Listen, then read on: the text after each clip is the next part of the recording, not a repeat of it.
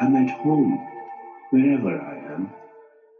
And in the room of lovers, I can see with closed eyes the beauty that dances. Behind the veils, intoxicated with love, I too dance the rhythm of this moving world. I have lost my senses in my world of lovers. In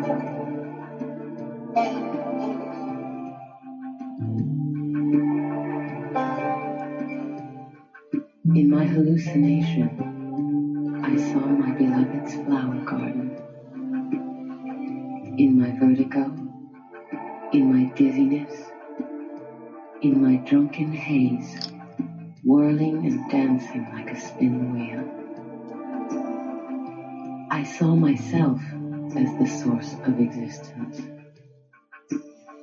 I was there in the beginning, and I was the spirit of love. Now I am sober. There is only the hangover and the memory of love, and only the sorrow. I yearn for happiness. I ask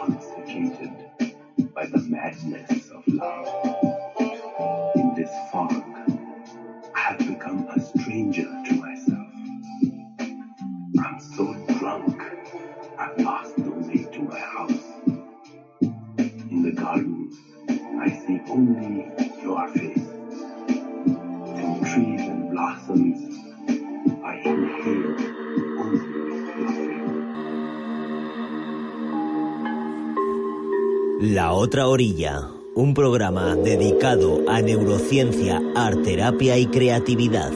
Todos los sábados de 11 de la mañana a 12 del mediodía. Con Aginsa Lara Rivera. La otra orilla.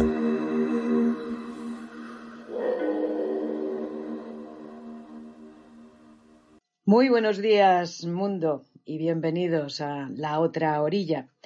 Encantada de estar una vez más con todos vosotros aquí este sábado, que aquí por el norte, en el resto de España no lo sé, pero aquí en el norte ha amanecido, pues como amanece en estos días y en este tiempo, con la maravillosa niebla que nos abre, se nos va abriendo de a poco.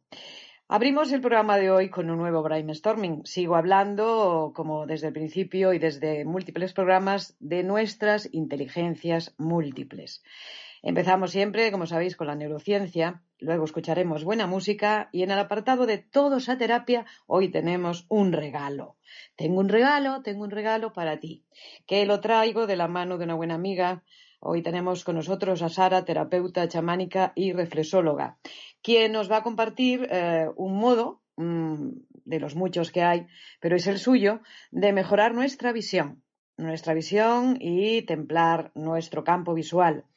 Y luego, más tarde, en tiempos de calma, pues respiraremos poesía de Rumi, el maravilloso poeta, el dervichi sufi, y relax, relax, que nos hace muy buena falta. Vamos a ir ya cruzando en esta otra orilla de la cabeza al corazón y viceversa. Un puente, hacemos un puente y estamos en la otra orilla. Y hoy además tengo el gusto de comunicar también, vamos a ayudar a los buenos amigos que también nos ayudan compartiendo en, en las redes, en Facebook, en Twitter, en su Instagram en todas partes, este programa de radio, que espero que mm, hoy con la voz así, ya veis, el norte, eh, el tiempo es el tiempo, y dando gracias, porque por la primavera nos preparamos bien limpiando nuestro colon y haciendo el trabajo que tenemos que hacer en la primavera para que no nos pille de frente eh, el frente precisamente del clima mm, típico del invierno, pues en las zonas del norte. Que no creáis, que no creáis que es tan típico ya porque desde luego ha variado muchísimo, muchísimo. Y va a seguir variando por lo que tenemos más o menos sabido. Hoy también tengo el gusto, por lo que os decía, de comunicaros que el próximo viernes, día 17 de enero, a las 20 horas, en el Cibibos de Iturrama, eh, mi colega psicóloga y también colaboradora en mis programas, eh, Olga Martínez, dará una conferencia sobre las dependencias emocionales, cómo liberarnos de ellas. Estará también nuestra querida y buena amiga Liz, que es la directora del Centro de Respiración Asirran de Pamplona. Y les deseamos a las dos que tengan el exitazo que se merecen. Yo iba a estar con ellas, pero estoy en previo a una posible operación de mi vesícula que ya, como la del Dalai Lama, ha dicho, hasta aquí he llegado. no es que me esté yo comparando, por supuesto, para nada al maravilloso Dalai Lama, pero tenemos la misma cuestión. Ya saben que la medicina tibetana y la medicina asiática la, hay cinco órganos importantes y uno de ellos pues es la vesícula, que es la que se encarga de almacenar nuestros enfados. Ay, ay, ay, esos enfados que a veces metemos para adentro. Y hablando de enfados y hablando de cómo no tenerlos hacia adentro y sacarlos bien. Eh, si buscáis en mi canal de YouTube Ahí hay un programa de televisión de hace muchos, muchos años que hacíamos en Ibiza eh, eh, con el director de la radio, televisión para Ibiza Formentera de entonces, mi compañero radiofónico Agustín Prades, al que saludo también desde aquí, por si estás por ahí, compañero.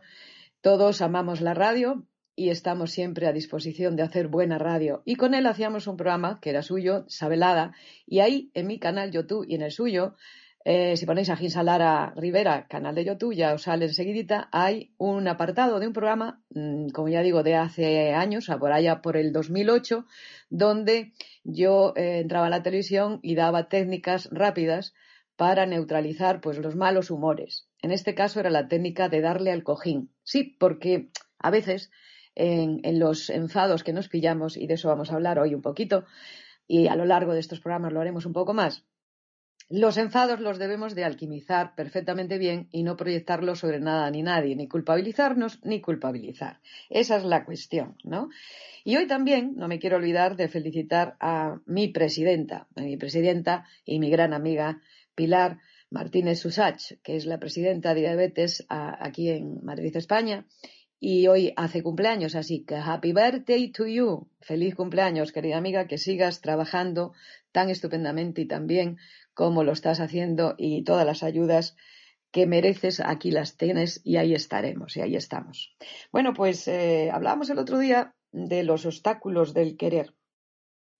Y miren, mm, ya a esta edad, eh, desde luego tengo muy claro que una de las cosas que, que es un obstáculo a la motivación que todos podemos tener hacia algo que deseamos y queremos, es nuestra falta de claridad Parece paradójico, pero también lo es, claro, lo parece y lo es. Porque a veces deseamos, queremos, pero no necesitamos. Y el inconsciente es muy sabio. A medida que tratamos de vivir nuestros deseos, nos vamos involucrando en estados de ánimo a veces muy dolorosos y a menudo incluso nos llegamos a rendir. A los psicólogos, aunque yo ya estoy jubilosa que no jubilada, muchos compañeros del terreno de las psicologías y de las terapias, tanto las eh, que están eh, llamadas eh, terapias naturales como todo tipo de terapia que tenga que ver con cuidado de cuerpo, mente y alma, pues estamos dándonos cuenta que hay una, una ascendencia terrible hacia rendirse. Hay gente que se rinde tanto que hasta busca el salir por el, por el, por el suicidio, ¿no? Entonces esto nos llama poderosamente la atención y nos la debe de llamar.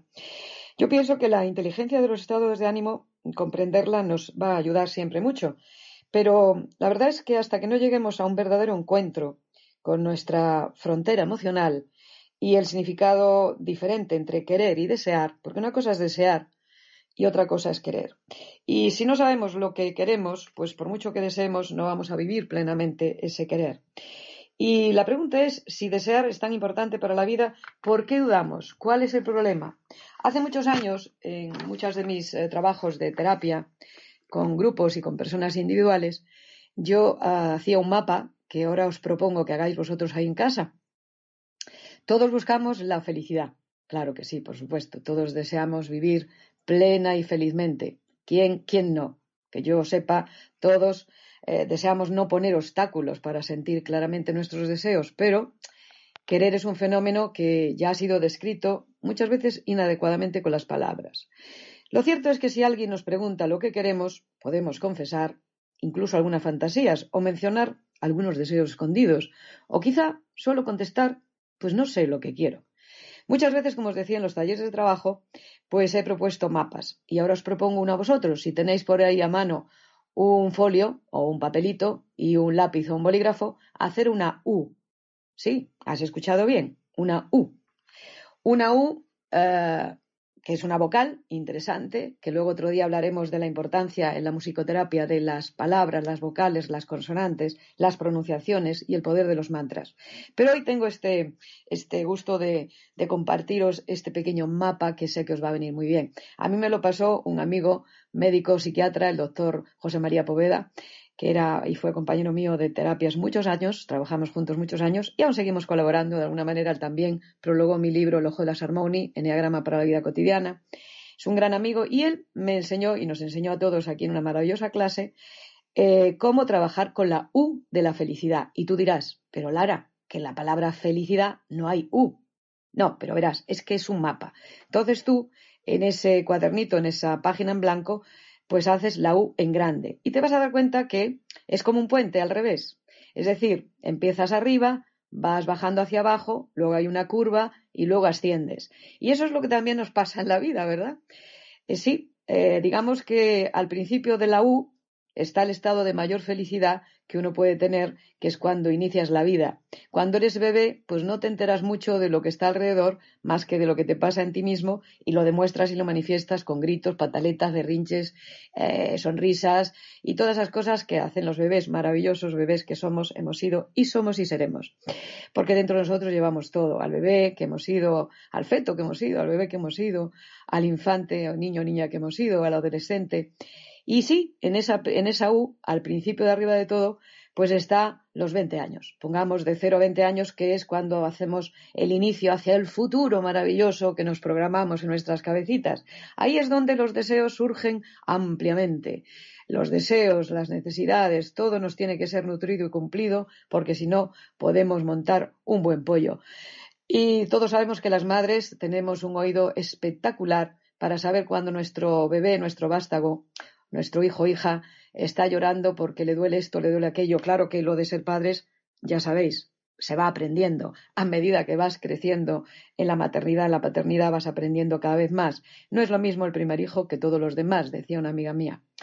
Y en esa U que estamos describiendo como un mapa para que entendamos por qué eh, mi amigo José María Poveda y una servidora os estamos contando aquí, eh, porque yo siempre recuerdo a las personas que me enseñaron las cosas, siempre bendigo a las personas que me enseñaron las cosas por primera vez y yo las comprendí a través de esa primera enseñanza y luego las hice mías y les apliqué algo más. Y esta U maravillosa, que está eh, implicada en la felicidad, en, esa, en ese descenso de los 20 años hacia allá, cuando empieza la curva ahí abajo, que ya sería entre los 40 o 50, ahí donde las cosas se nos complican un poquito más. Esa felicidad del bebé o del niño, la niña o del adolescente o del joven hasta los 20, 25 años, pues ya a los 40, 50 las cosas se nos complican un pelín más, ¿verdad? Porque llega el momento en donde nos tenemos que plantear y el tiempo nos plantea si hemos cumplido esos, esos sueños y son una realidad. Y ahí es donde en esa curva de la U abajo del todo, pues nos podemos complicar bastante las cositas.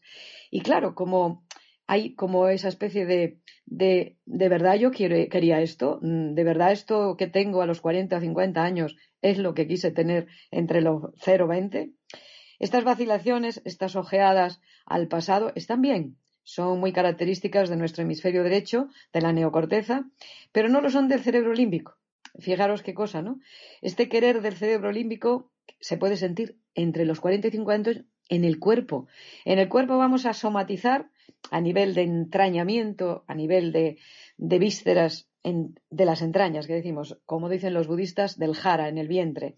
Podemos sentir ese ay, ay que quise y no realicé, ay que deseé y no llegué.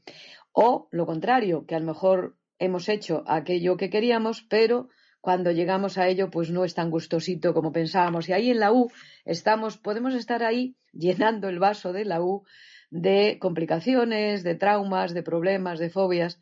Sí, de, como os decía al comienzo, vamos descendiendo y hay entre los 40 y 50 años, pero aquí viene la buena noticia. Tranquilos, tranquilos, los que tenéis de 0 a 20, 25, aprovechar bien. Y si tenéis deseos y sueños, pues a cumplirlos y llegar a los 40 o 50 con ellos, mm, pues cumplidos, bien cumplidos. Pero si no es así, no os preocupéis, la vida continúa más allá de los 40 y los 50 y más en el tiempo de hoy que ya no es lo mismo que el tiempo de ayer, afortunadamente. Y la buena noticia es que en la U que habéis descrito en ese papelito en blanco, pues hay una ascensión y digamos que entre los 60 y 70, y sé muy bien de lo que hablamos, pues vamos para arriba. Vamos para arriba, ¿por qué? Porque cuando llegamos a los 60 y 70 nos llega el momento, el feeling, el instinct, que nos hace valorar más lo que tenemos que lo que queríamos por tener. Es, es algo natural y debe de ser así. Y por eso eh, decíamos que es la U de la felicidad. Saber estar en todos los tiempos, en síntesis. La verdad que a través de la publicidad, de la propaganda, el querer se ha comercializado una barbaridad, sobre todo en este siglo, porque el siglo pasado, que parece que hablamos de hace mucho tiempo, pero es hace apenas nada, ¿eh? hace apenas nada era el siglo XX y ahora ya estamos hace apenas algo en el siglo XXI. Y hay una continua seducción visual, ¿verdad? Yo cuando estoy viendo algún programa de televisión veo poca televisión, solo la interesante, y la verdad que cada vez hay menos, por eso la radio me encanta la radio. La radio nos acompaña a todo momento y la calidad de la radio es que la radio la escuchas y puedes hacer tus cosas. Tú estás escuchando tranquilamente este programa y estoy segura que estás haciendo cositas. Hoy es sábado por la mañana mañanera y a lo mejor pues tienes el fin de semana estupendo libre y te has levantado pues un poquito más tarde, te has acicalado, te has duchado, te has dado un buen baño. Eh, esas cositas de la vida estupenda. Y ahí estás. O estás ya preparando quizá la comida para tus seres queridos o para ti mismo, para ti misma. Eh, está claro que este desear tiene que ser a un nivel muy profundo. Hay un fenómeno de las entrañas del corazón que asociamos con el querer real. A menudo, si te preguntas dos veces a ti misma si realmente quieres algo, te sales de ese deseo y, a veces hay personas que te sacan fácilmente de, de los deseos, persuadiéndote de que no te conviene, de que eso es lo que nuestra compañera psicóloga que anda por ahí en los vídeos de YouTube, Pilar Sordo, dice, los anticipadores de desgracias. Basta que tú digas quiero esto para que venga alguien y te diga no, eso no, por esto, por esto, por aquello. Y a veces nos convencen, ¿verdad? Preferimos a veces cambiar nuestras mentes en vez de comprometer nuestras entrañas. Mariposeamos suavemente de deseo en deseo. ¡Ay, mariposillas, mariposillas! que decía la Teresa de Ávila. Mariposeamos suavemente de deseo en deseo, de anhelo en anhelo. a veces rehusando sentir profundamente aquello de lo que tan libremente hablamos a veces o imaginamos. Ahí está el mundo de la diferencia entre desear y querer.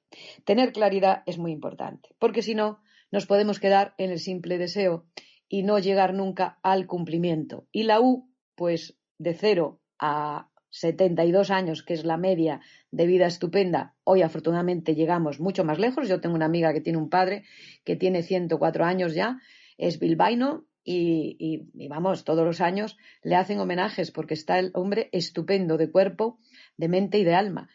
Y tengo otra amiga, que es mi querida y entrañable Pilar Cores, médico psiquiatra, que tiene su madre, que tiene 102 años. En España hay gente que vive largo y además bien, con lo cual nos tenemos que dar por contentos.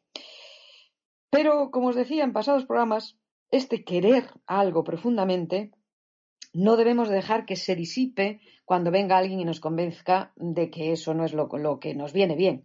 Uno, como decía mi abuela, no me des consejos, que sé equivocarme solo o sola. Es mejor equivocarse con el consejo propio, porque si no luego vamos a estar ahí que se nos va a poner el hígado con ira y la vesícula con enfado. Y no te digo yo el estómago con lo que nos va a costar digerir que no hice tal o cual cosa porque no sé quién me dijo que tal o cual cosa pues no era para mí. ¿Recuerdan lo que le pasó al señor Einstein, por ejemplo, que le decían en la escuela que él no iba a servir para nada? Pues menos mal, si llega a hacerlo, madre mía. Sí, muchas veces eh, estos aspectos de, nuestro cerebro, nuestro sistema límbico, que muchas veces actuar en base a lo que deseamos nosotros mismos, necesitamos nosotros mismos y queremos nosotros mismos, pues se nos complica un pelín. Porque hay muchas maneras, queridos amigos oyentes, de esconder lo que de verdad queremos, pero sin darnos cuenta lo estaremos haciendo. ¿Por qué? Porque el querer afecta afecta a la totalidad del cuerpo.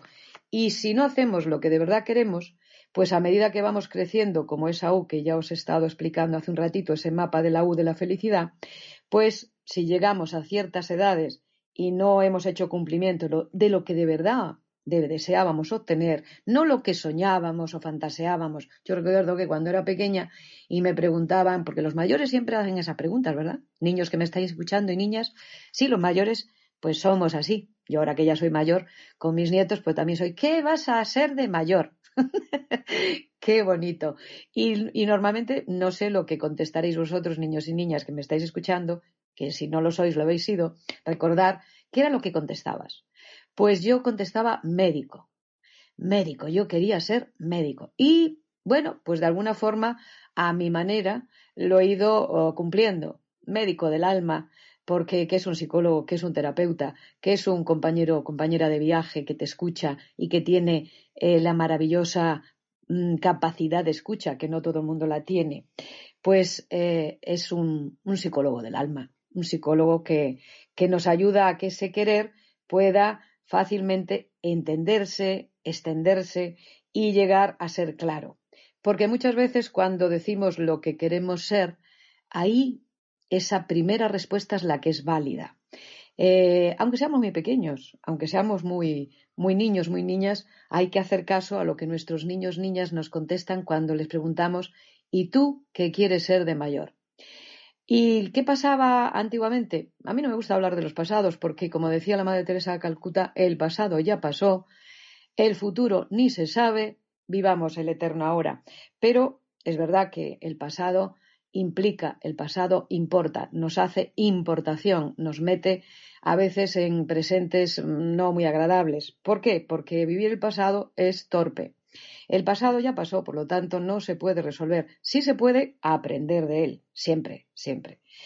Y nuestra neocorteza, especialmente nuestra mente racional, que llamamos así, eh, a menudo, muy a menudo, eh, concluimos muy a menudo con lo que queremos no es algo inteligente, Mm, ¿Por qué quererlo cuando sé que no puedo tenerlo? Os podéis preguntar. Y puede concluir vuestro pensamiento razonable en ¿por qué quererlo cuando sé que no puedo tenerlo? Eh, parece razonable, ¿verdad? Pero ¿qué pasa con tu interés y entrega a lo que quieres? Porque la pregunta es esa, ¿de verdad nos hemos entregado a lo que queríamos? Cuando yo de pequeña decía que quería ser médico, pues había un hándicap. Yo he nacido en un orfelinato hija de madre soltera y por cierto, hablando de eso, dentro de un instante cogeré mi guitarra y os cantaré una canción que dediqué a mi madre. Mi madre, que allá por los años cincuenta y pico, pues eh, fue madre soltera, muy valiente, porque en aquella época era muy complicado ser mujer, ser madre y más soltera sin la ayuda del padre, del hombre, no porque mi padre no quisiera, sino porque, bueno, pues lo que pasaba en aquellas épocas, había bastante desconocimiento de los riesgos que se podían correr. Sí, sí, sí, ya sé que os suena raro, pero estamos hablando de los años 50. Eh, entonces, en esos años, eh, las mujeres que estaban por allí, pues eran jóvenes, eh, no se les daba tanta, no tenían, no tenían internet, para empezar, no tenían al señor Google, y entonces pues, pues tenían carencias, claro.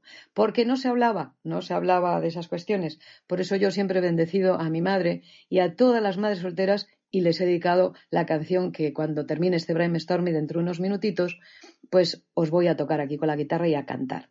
Con esta voz que tengo hoy. Bueno, ya sabemos que la magia existe y, todo, cuando cantas, todo, todo se arregla. Es que, es que es verdad, ¿eh? es que es verdad, os lo digo de verdad porque era otro de mis quereres, médico y cantante, artista. Sí, yo de pequeña quería ser médico y artista, que tiene mucho que ver lo uno con lo otro.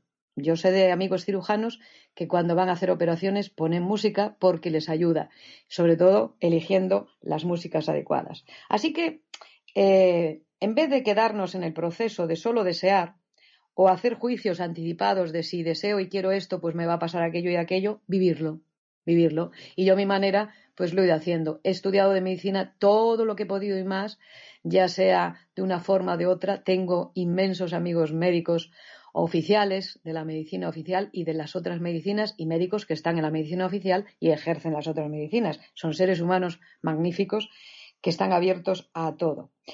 Y te decía que en vez de seguir queriendo, querer o desear, pues que decidas lo que de verdad te vale el tiempo porque el tiempo, queridos amigos, es lo único que no regresa.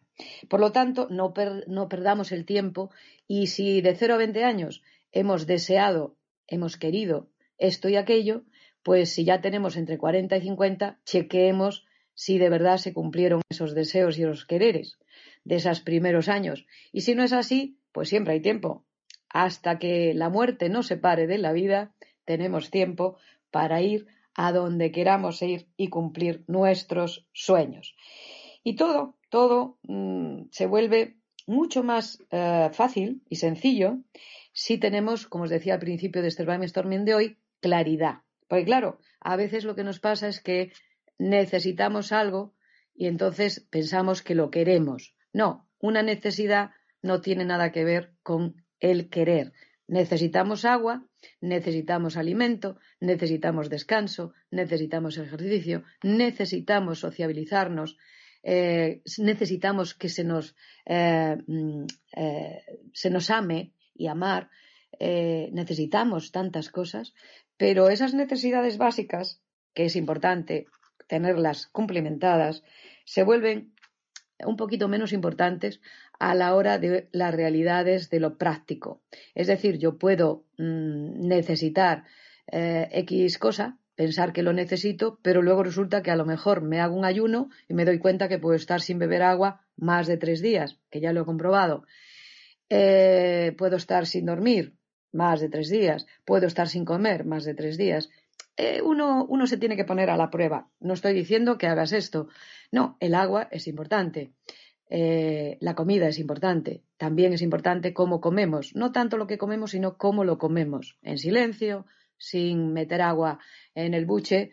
En fin, hay que hacer las cosas de las necesidades básicas de la manera adecuada. Y entonces la respuesta es adecuada. Si al cuerpo le das lo que necesita, pues, como decía una vieja amiga mía, el burro de carga es el cuerpo y perdón por lo de burro, porque el cuerpo es el templo también sagrado, y según como tratemos el templo, pues así nos irá la existencia. Si de 0 a 20 años has abusado de tus eh, deseos y los has querido cumplir a rajatabla en exceso, has bebido mucho de lo que sea, has comido mucho de lo que sea, has dormido mucho como sea, y has hecho mucho de lo que sea, pues tendrás los 40 y los 50 años con exceso de eso mucho.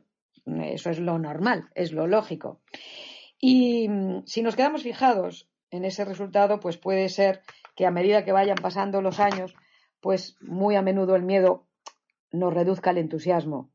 Y el miedo es la razón por la cual cortamos el proceso de vivir en ese constante claridad del desear y el querer. Pero fallar no es el problema.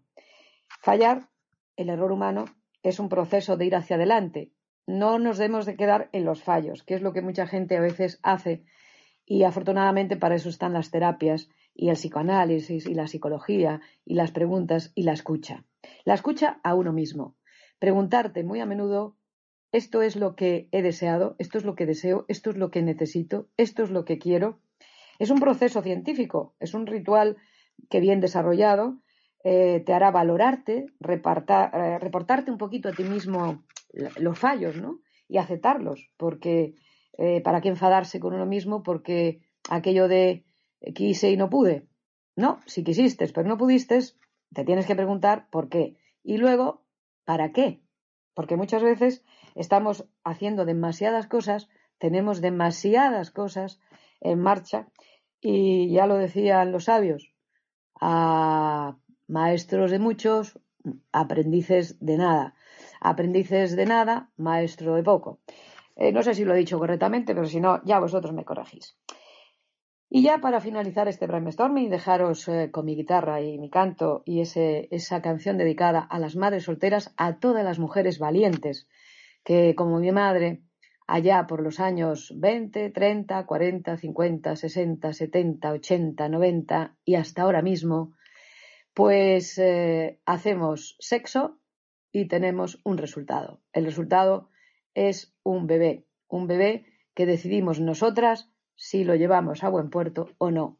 Y siento mucho, pero es así, es una decisión de la mujer, de la mujer que dice sí al hombre, sí al agua de la vida, que es el semen masculino, sí a generar y gestar durante nueve meses la vida y darla a la luz. Es una cuestión de cada persona.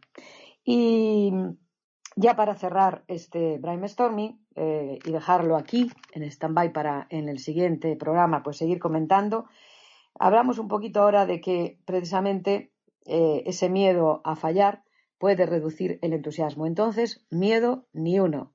Al miedo se le elimina enfrentándolo.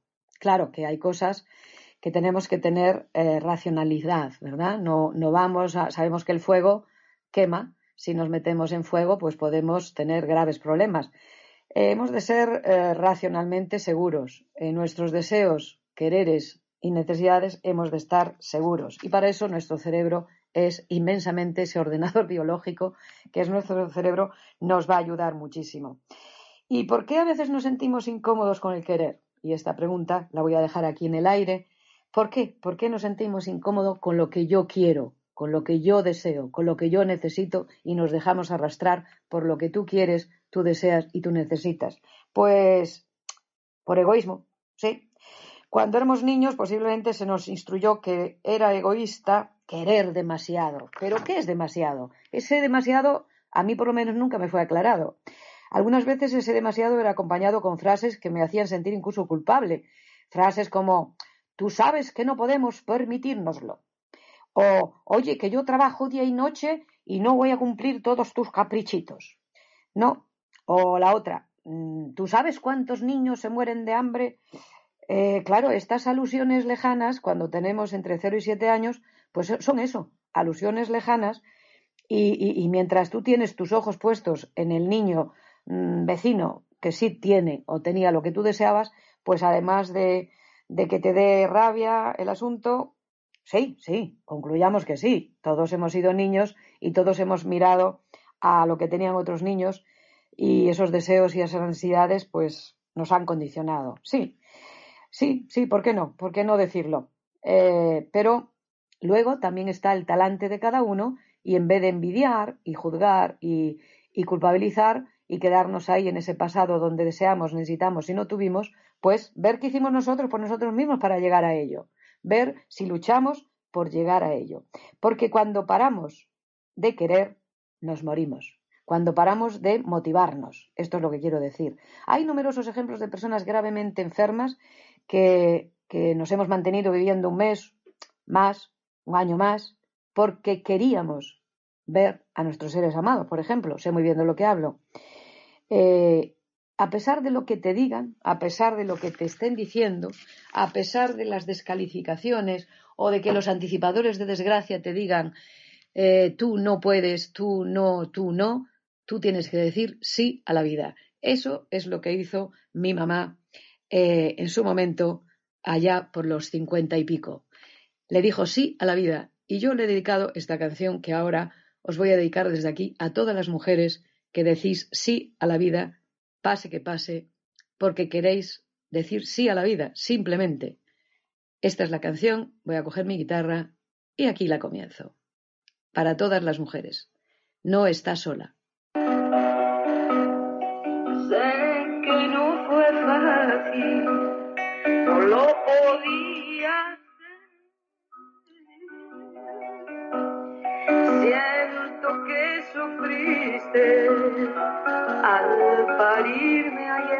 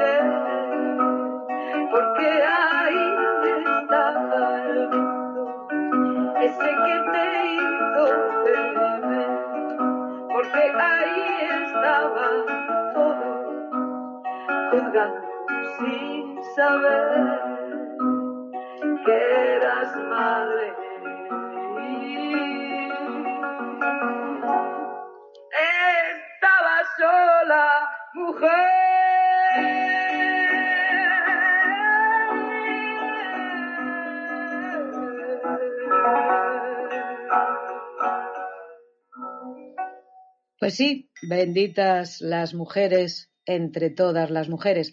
En aquella época de los años de los años 20 para acá, pero sobre todo de los años 50, 60, eh, no era como ahora.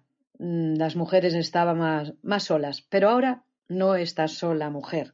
Aquí te acompañamos en la otra orilla. No estás sola. Bueno, pues ahí con los sones de mi guitarra ya llegó el momento. La otra orilla, un programa dedicado a neurociencia, arterapia y creatividad. Todos los sábados de 11 de la mañana a 12 del mediodía. Con Aginsa Lara Rivera, La otra orilla.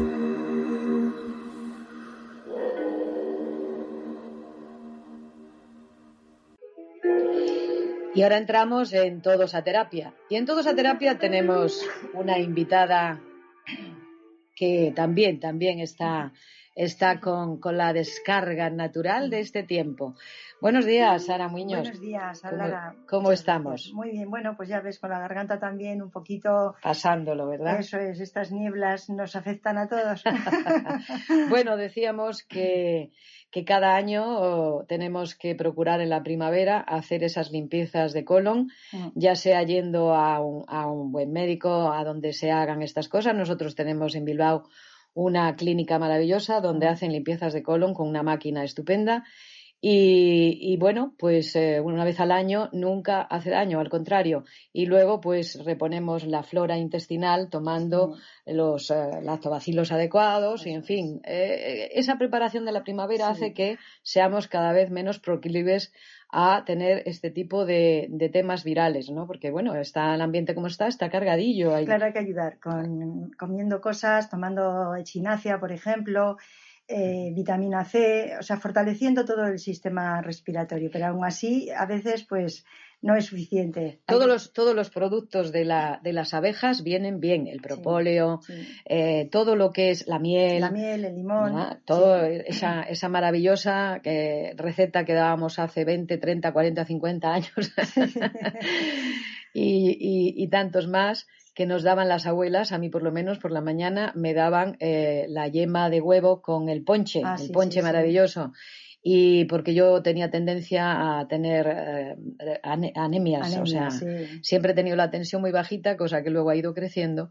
Pero vamos a lo tuyo, vamos a lo tuyo, que es lo interesante. En todos a terapia hoy nos traes un regalo y, y, yo me voy a poner a ello. ¿eh? Muy bien. Yo ahora ya os dejo con Sara, que es una terapeuta chamánica. Ella usa el chamanismo, las antiguas formas sagradas de la naturaleza para con las piedras, con las, las, plantas, en fin, tiene toda una temática interesante de la que iremos hablando. Pero hoy nos trae un regalo muy especial. Ya el pasado sábado nos regaló una, un maravilloso masajito que nos fuimos dando en la cabeza. Pues ahora vamos a seguir en la cabeza, sí, vamos a seguir en la cabeza. Hoy vamos a hacer un automasaje para eh, relajar los ojos la visión, que a veces pues esforzamos y se nos cansa, se nos enrojecen, incluso nos duele la cabeza. Entonces es un ejercicio sencillo que podemos hacer eh, cualquier momento y mm, para ello pues vamos a empezar. Nos sentamos y cerramos los ojos. Abro los ojos y miro un punto en la distancia, lo más lejano posible. Cierro los ojos, los abro y me vuelvo a fijar en ese punto lo más lejano posible. Repito este movimiento tres veces. Ahora eh, cierro los ojos y los, los abro con una expresión de sorpresa. Cierro los ojos apretando los párpados mucho con fuerza. Abro los ojos con sorpresa. Los cierro apretando mucho los párpados y también repito este ejercicio tres veces.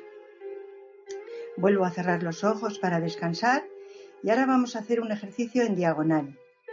Para ello, miro sin mover la cabeza hacia abajo y a la derecha. Abajo a la derecha, arriba a la izquierda, moviendo solo los ojos. Abajo a la derecha, arriba a la izquierda. Descanso un poquito y ahora cambiamos. Miramos abajo a la izquierda, arriba a la derecha, abajo a la izquierda, arriba a la derecha. Hacemos este ejercicio, este movimiento tres veces también. Cerramos ahora un poquito los ojos para descansar y ahora vamos a hacer otro movimiento.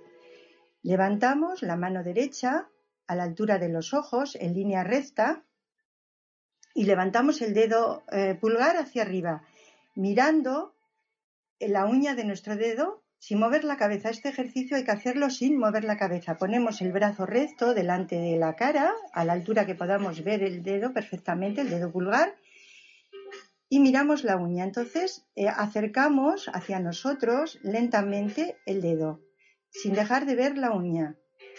Lo acercamos lo más cerca posible, casi prácticamente a la altura de la nariz, sin mover los ojos, la cabeza, simplemente mirando. Y volvemos a separar lentamente el dedo. estiramos el brazo nuevamente, lo más extendido que podamos, y ahí lo miramos. Es un movimiento de ola. Volvemos a repetir, movemos el brazo hacia la nariz, sin perder la visión de la uña, y volvemos a estirarlo, sin mover la cabeza.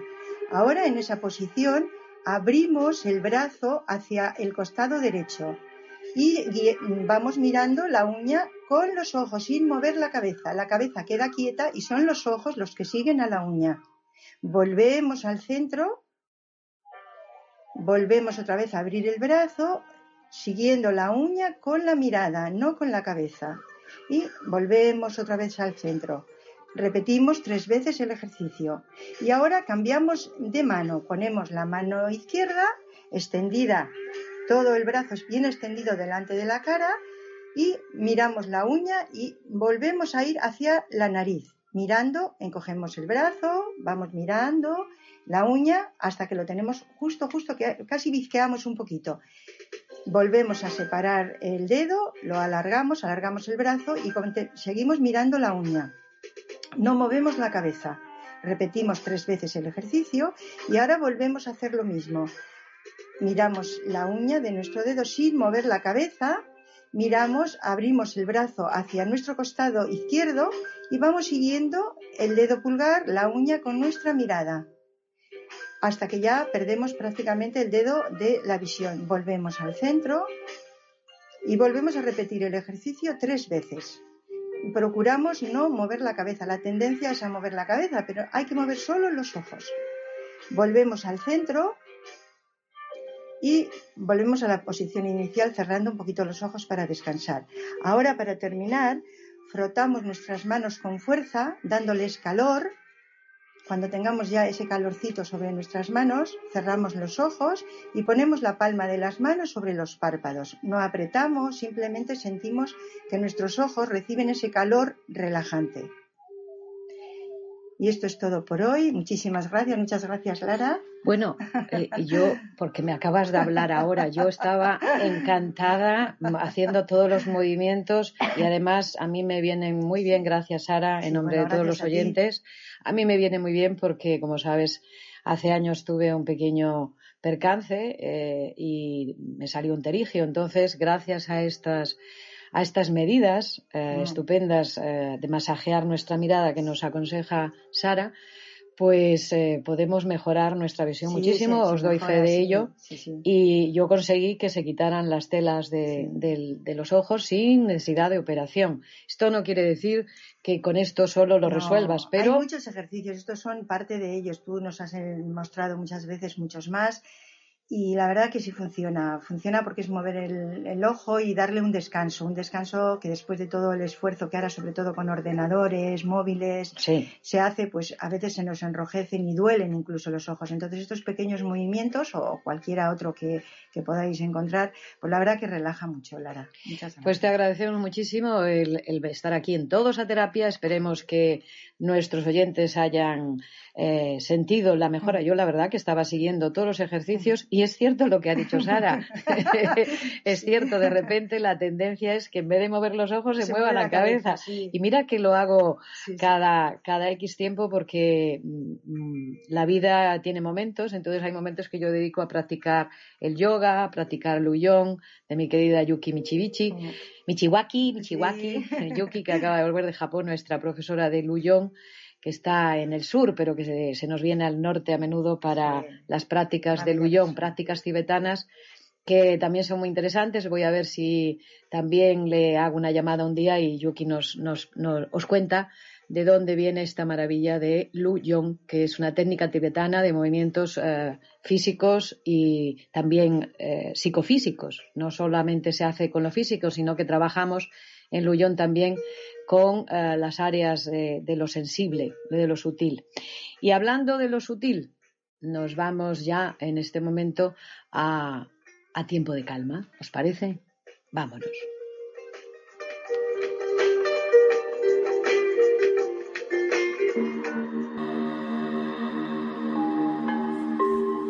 La otra orilla, un programa dedicado a neurociencia, arterapia y creatividad.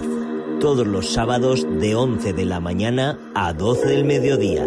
Con Aginsa Lara Rivera. La otra orilla.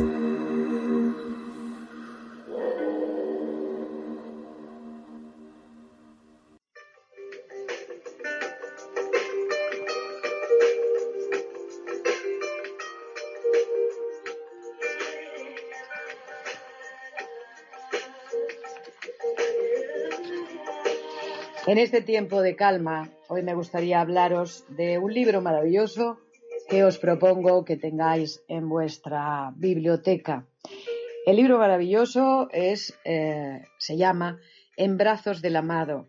Es una antología de poemas místicos del gran Geladumin Rumi, el derviche sagrado. Y os lo recomiendo porque es una maravilla de libro y existe, como decimos en tantos programas, una voz en todos nosotros que está siempre presente. Una voz que perpetuamente canta su melodía al mundo. Es la voz de la verdad, es la voz de la certeza, es la voz que desvela pues, los misterios ocultos del alma. Y en un rebato de inspiración, como dice el prólogo del libro, el poeta Rainer María Rilke oyó esta voz durante tres días. Y decía el poeta, con una singular obediencia sin aliento, sin dudar una sola palabra ni tenerla que cambiar.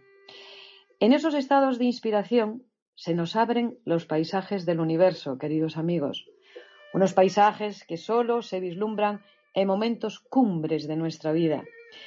Este estado del que os estoy hablando hoy a través del poeta Rumi es el estado de la mística, del místico, que es el estado que el místico y la mística viven continuamente.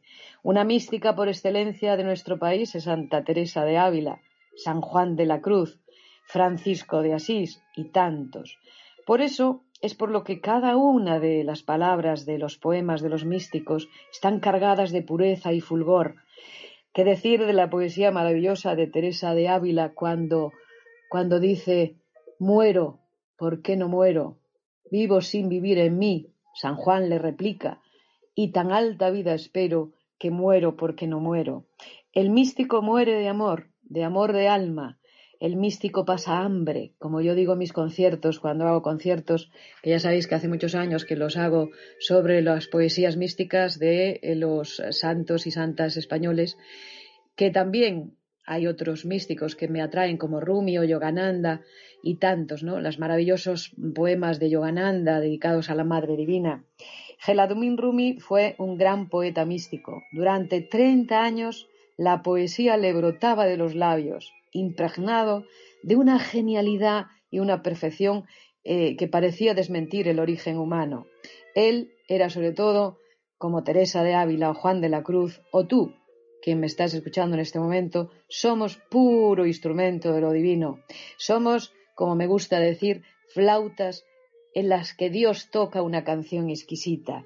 Pero claro, para que Dios, el ser superior, llámale tú como quieras. La palabra Dios a mí no me gusta mucho decirla porque viene del griego Zeus, que es un dios pues mítico.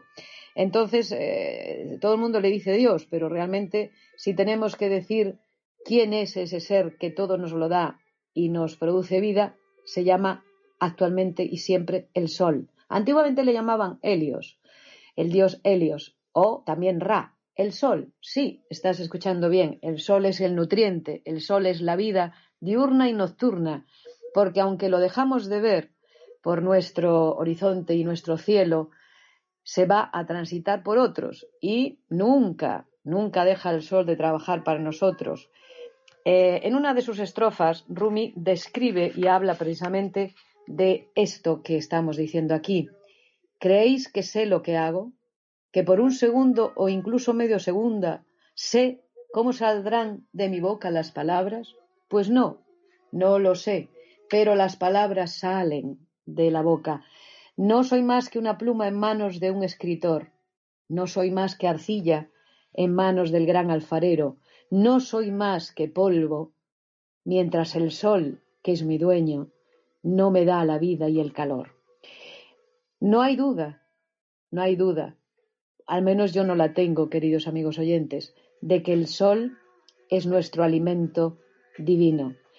Ese sol que produce luz todo el tiempo, igual que nuestro corazón que en su ritmo, en su sístole y en su dióstole, en sus tiempos, pues nos va madurando de, desde el cero al todo, desde la, el periodo donde estamos antes del vientre de nuestra madre en los confines del universo y atraídos por el deseo de un hombre y una mujer, entramos con el agua de la vida del hombre en la tierra madre y entramos y entrando en la tierra madre nos creamos a nosotros mismos, nos recreamos a nosotros mismos.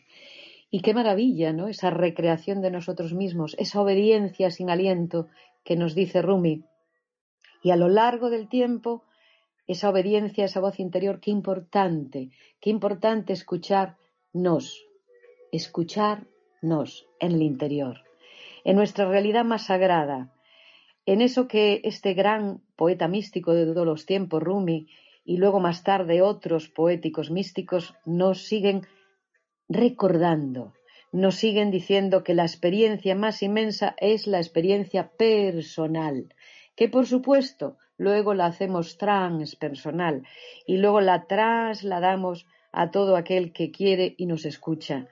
Cuando yo voy a los conciertos y la gente nos ve allí sentados, antes éramos cinco en el grupo, luego pasamos a ser cuatro, ahora somos tres y a veces nos reunimos de nuevo los cinco, el grupo Ajaba. Y para mí siempre ha sido un placer contemplar al público en el silencio.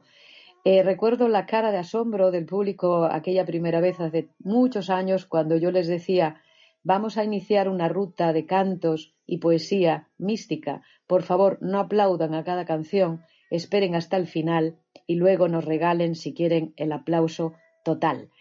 Y, era impresionante dentro del recogimiento que, es necesario para mí al hacer esos conciertos, cómo atisbaba entre las personas que estaban sentadas de delante de nosotros, que, las personas terminábamos los cantos poéticos de Rumi, de Teresa, de Juan y, de amigos que tengo, poetas místicos de este tiempo y de mí misma, y, la gente estaba con las manos como que le ardían para aplaudir, pero se contenían.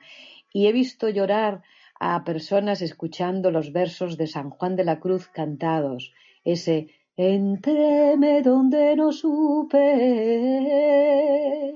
quédeme que no sabiendo,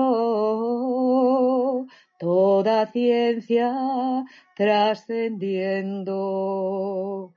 Y sí, en este tiempo de calma, hablamos del inefable Rumi, de la maravillosa Teresa de Ávila, esa mujer valiente, gozosa, que creó las carmelitas descalzas de aquellos tiempos. Y hablábamos hace un rato de las mujeres de los años 40, 50, luchadoras y valientes, imagínense en los siglos XIII, XIV, XV y XVI. Rumi ha dado vida a cada una de las palabras y cualquiera que lo lea puede disfrutar de las palabras desnudas del alma, cómo son revestidas con las formas vivas que le da el poeta puro de amor. Podemos oír, o puedo oír, y puedes oír los susurros íntimos del amante y del amado. Podemos sentir cómo se desliza gozosamente el corazón sobre el agua de su propia fusión. La poesía está llena de metáforas y las más sorprendentes giran alrededor, sobre todo en las mm, poesías eh, sufis del vino, las tabernas y la embriagadez. Es un lenguaje simbólico. El vino representa el amor divino que embriaga el alma. Embriagarse significa perderse en ese amor, en la copa que nos sirve la escanciadora, el alma, la que escancia hacia nosotros la gracia divina, la que nos llena la copa del alma, los sufis poseen incluso una palabra para designar la resaca, refiriéndose a los efectos persistentes de este amor. Hay metáforas de embriaguez que son fundamentalmente una llamada a la experiencia, que nos reflejan el sentimiento de la experiencia de lo divino en nosotros. Hay un verso mm, de, uno de los sufis, Omar Khayyam, que dice así, y sentirlo. Más feliz es la tapadera de la cuba que el imperio del rey Hasid. Más fragante es el vino que un gran festín. Más dichoso que el verso del mayor poeta es el primer suspiro del corazón del amante embriagado. Por supuesto. Y os decía hace un instante que el sol tiene para mí un especial significado porque para mí es lo divino, es lo que nos da la vida y el calor. En el sol hemos reflejado los seres humanos desde la antigüedad con los sentimientos del númina, del sol, la luna, las hermanas y hermanos en las estrellas, el viento, la lluvia, son los númina, los poderes de la tierra, esos que nos hacen sentirnos y decirnos, oh alma mía, ¿dónde podré descansar si no es en el resplandeciente amor de tu corazón? ¿Dónde podré ir que no me alcance la luz pura del sol, ese que mis propios ojos es el que me da vida? El que me da su fuego y calor. El ser divino, míralo ahí en lo alto, pero cuidado, no le mires de frente, que tus ojos sean delicados, que tus párpados se bajen ante tal Señor, porque el sol es poderoso, es reluciente, es brillante, te da la luz, te da la vida, te da el calor, te lo da todo. Ese sol que ves ahí aun incluso cuando las nubes lo quieren cubrir y parecen tenebrecerse la noche y llega la noche más oscura para cada alma que la ha de vivir, el sol siempre está ahí. Es como tu corazón, que tú te vas a dormir y sigue trabajando, que tú te descansas y sigue trabajando, elaborando con paciencia las horas. Este es el devenir de la mística profunda y verdadera, el amor al sol, a eso que los antiguos egipcios llamaron Ra, Ra.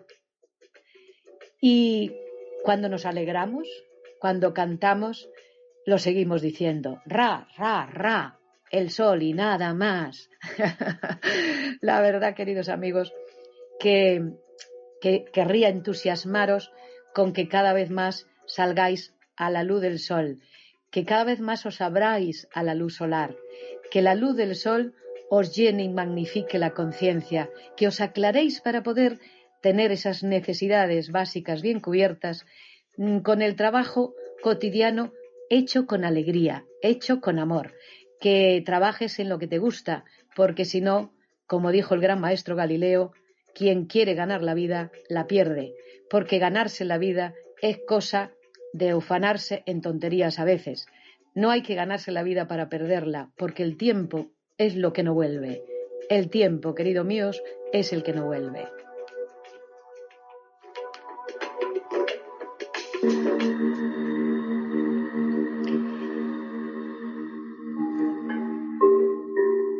Otra orilla. La otra orilla ha llegado ya, está llegando ya el momento de decirles hasta el próximo sábado.